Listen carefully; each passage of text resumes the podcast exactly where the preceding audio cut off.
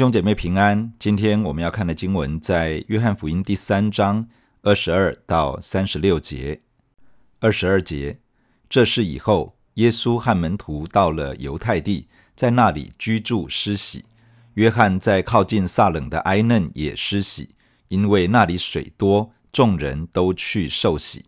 那时约翰还没有下在监里。约翰的门徒和一个犹太人辩论洁净的理。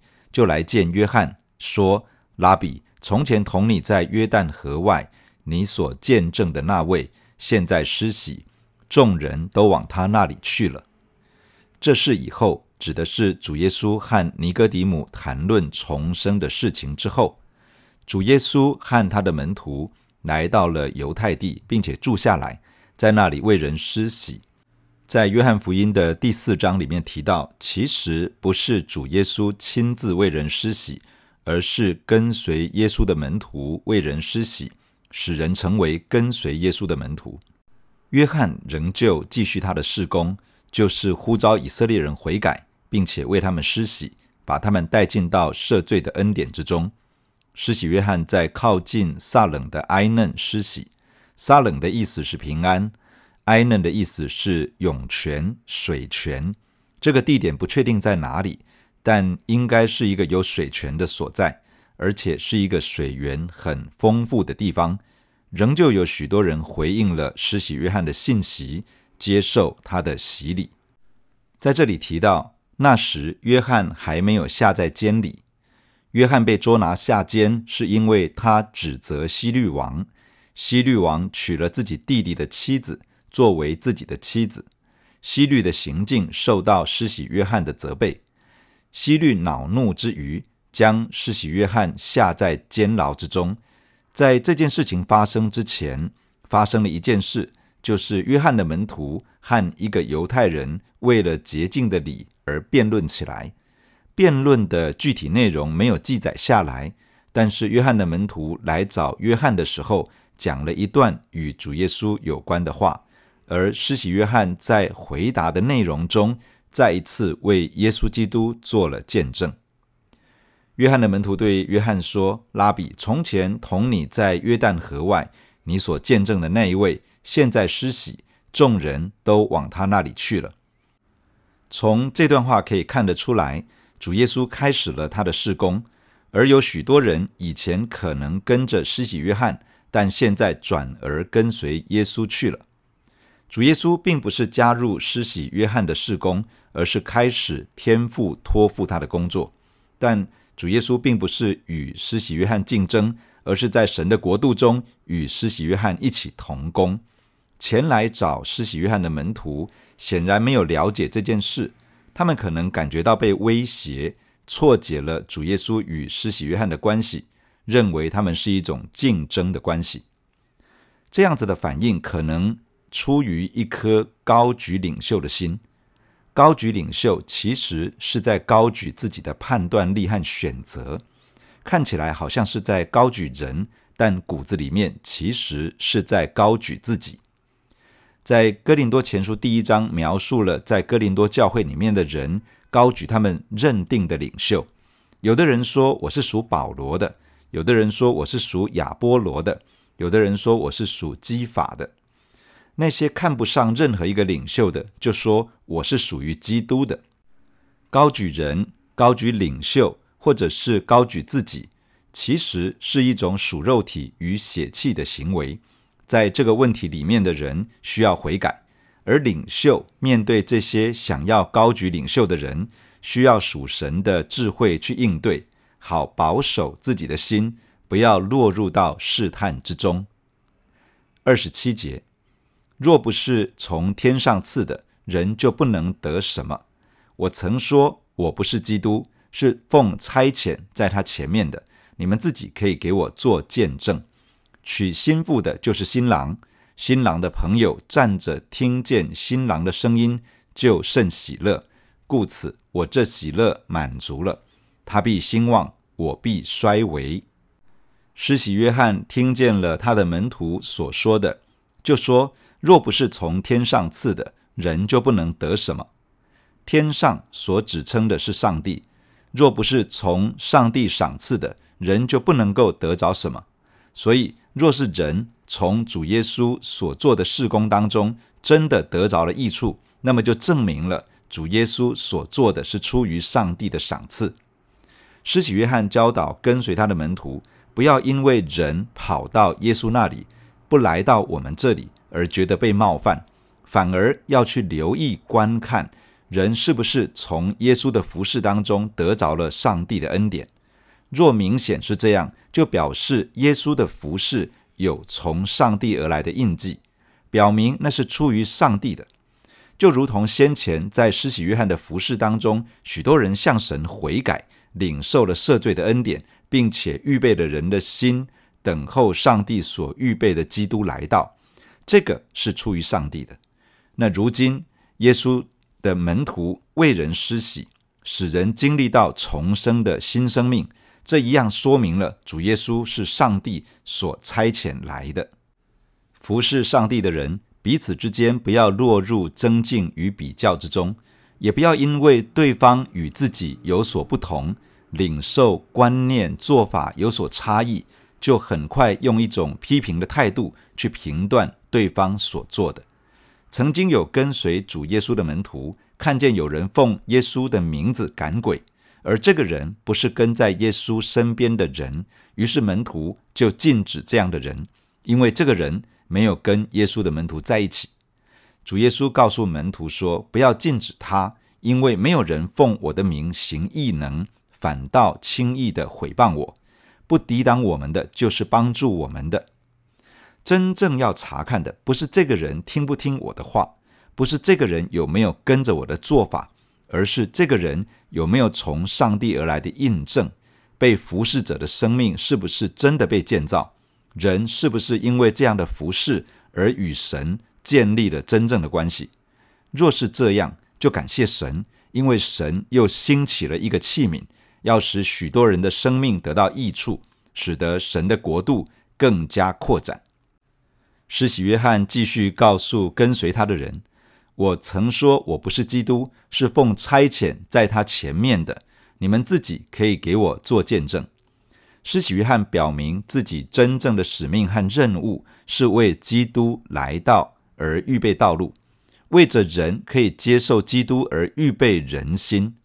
连施洗约翰的门徒都能够清楚明白这一点。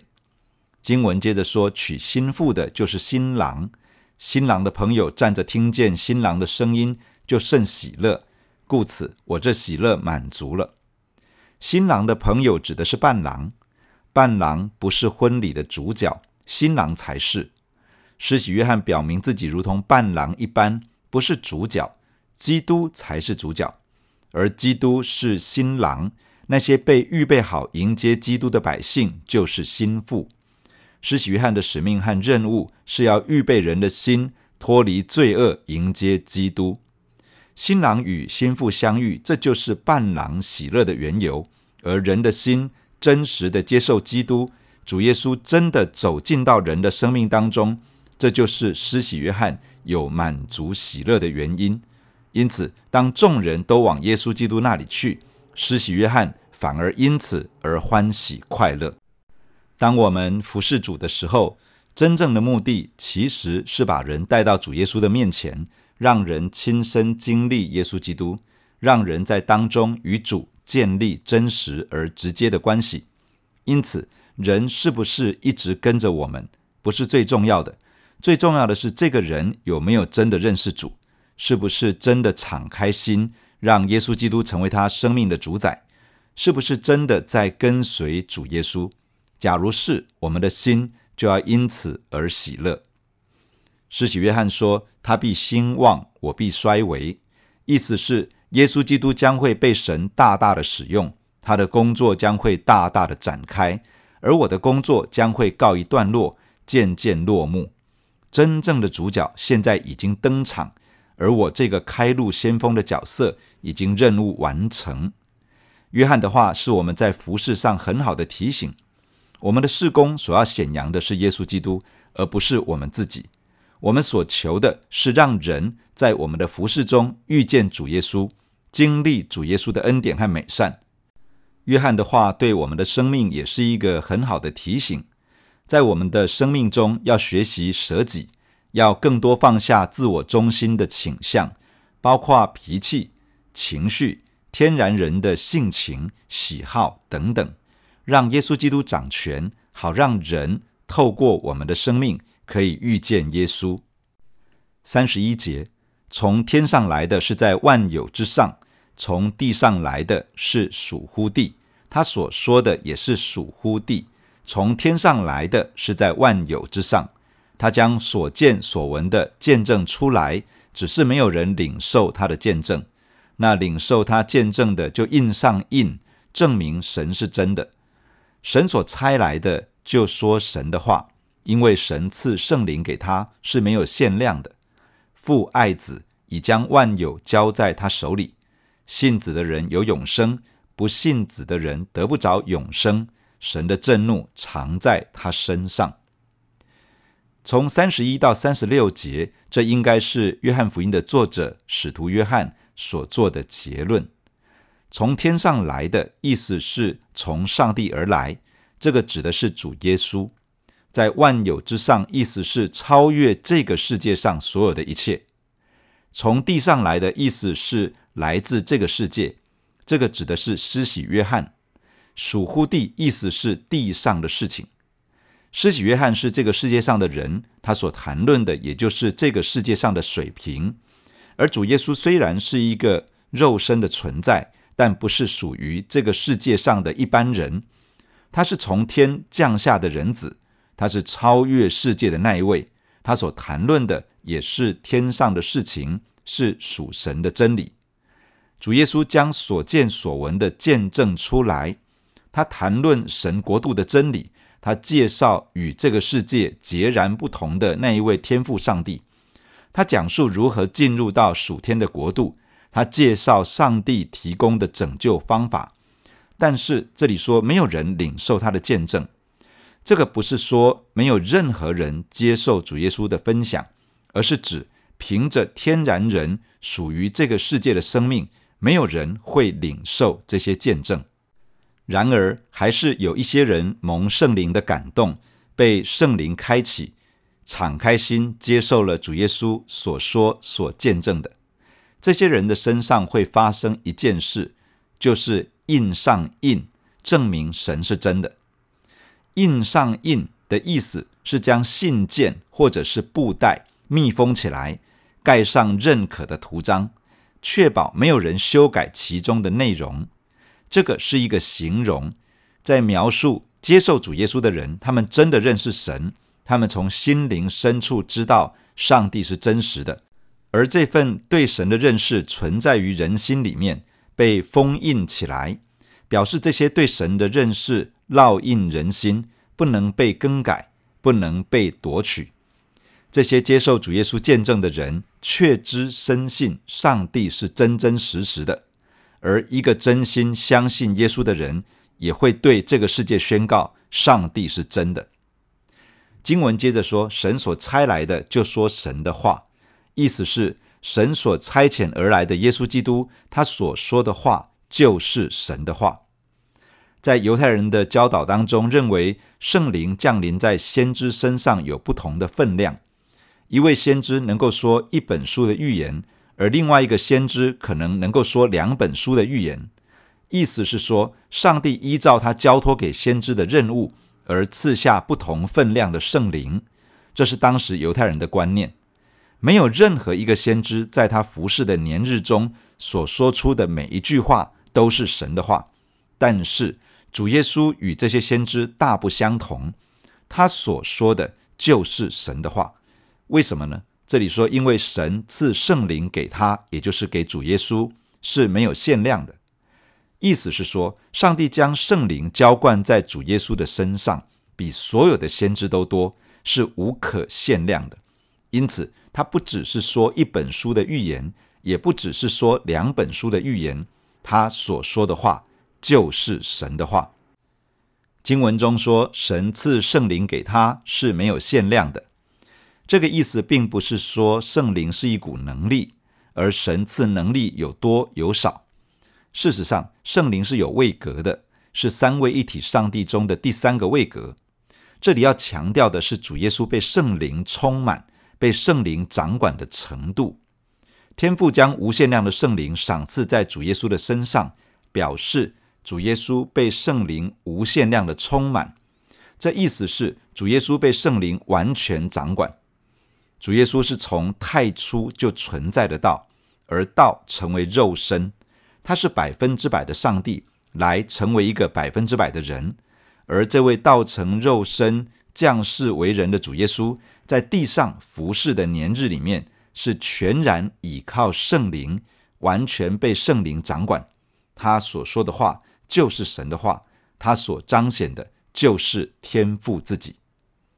经文接着说：“父爱子。”已将万有交在他的手里，将万有交在爱子的手里，表示天父把受造的宇宙万物，包含其中所有的人都交在爱子耶稣基督手中。这意味着把权柄交给耶稣基督，也把责任托付给耶稣基督。主耶稣承担起上帝救赎计划的任务，这是责任。而人如何回应主耶稣，也决定了这个人是否能够得着永远的生命，或者是要落在上帝愤怒的审判之下。这是主耶稣身上的权柄。所以在经文的最后这样说：信子的人有永生，用信心接受耶稣基督，相信他是我的救主，接受他做人生的主宰，这样的人就有永生，也就是永远的生命。这永生不是等到人死后才得到。而是在人活着的时候就可以领受，可以享受永远的生命。相对的，不信的人拒绝接受耶稣基督的救恩，而且终其一生都不愿意接受、不愿意相信的人，他就与永远的生命绝缘，反而要活在上帝的震怒之下。在诗篇九十篇有一段话，描述一个没有神同在的人生，那里说。我们因你的怒气而消灭，因你的愤怒而惊惶。你将我们的罪孽摆在你面前，将我们的隐恶摆在你面光之中。我们经过的日子都在你震怒之下，我们度尽了年岁，好像一声叹息。当人不愿意悔改接受耶稣，他的一生就是在这样的光景中。圣经呼吁我们要数算自己的年日。要从神领受智慧，好重新建立与神之间的关系。求神帮助我们，不断拣选生命的道路，来活在上帝丰盛的恩典中。弟兄姐妹，让我们一起在神的面前来祷告。亲爱的主耶稣，我们感谢你，谢谢你道成肉身来到这个世界上，谢谢你蒙受天父的差遣，来成就了救赎的恩典。每一个信靠你的人可以得到永远的生命。谢谢你，当我们相信你、接受你的那一刻，我们已经脱离了上帝的震怒。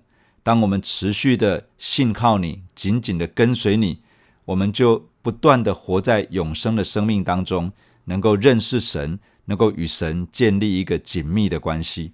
亲爱的主，帮助我们，让我们在跟随你的路上，更多的学习，让你掌权，好像。你在地上的年日，让圣灵不断的充满，让圣灵不断的掌管，以至于透过你彰显了天赋，彰显了天国的全能。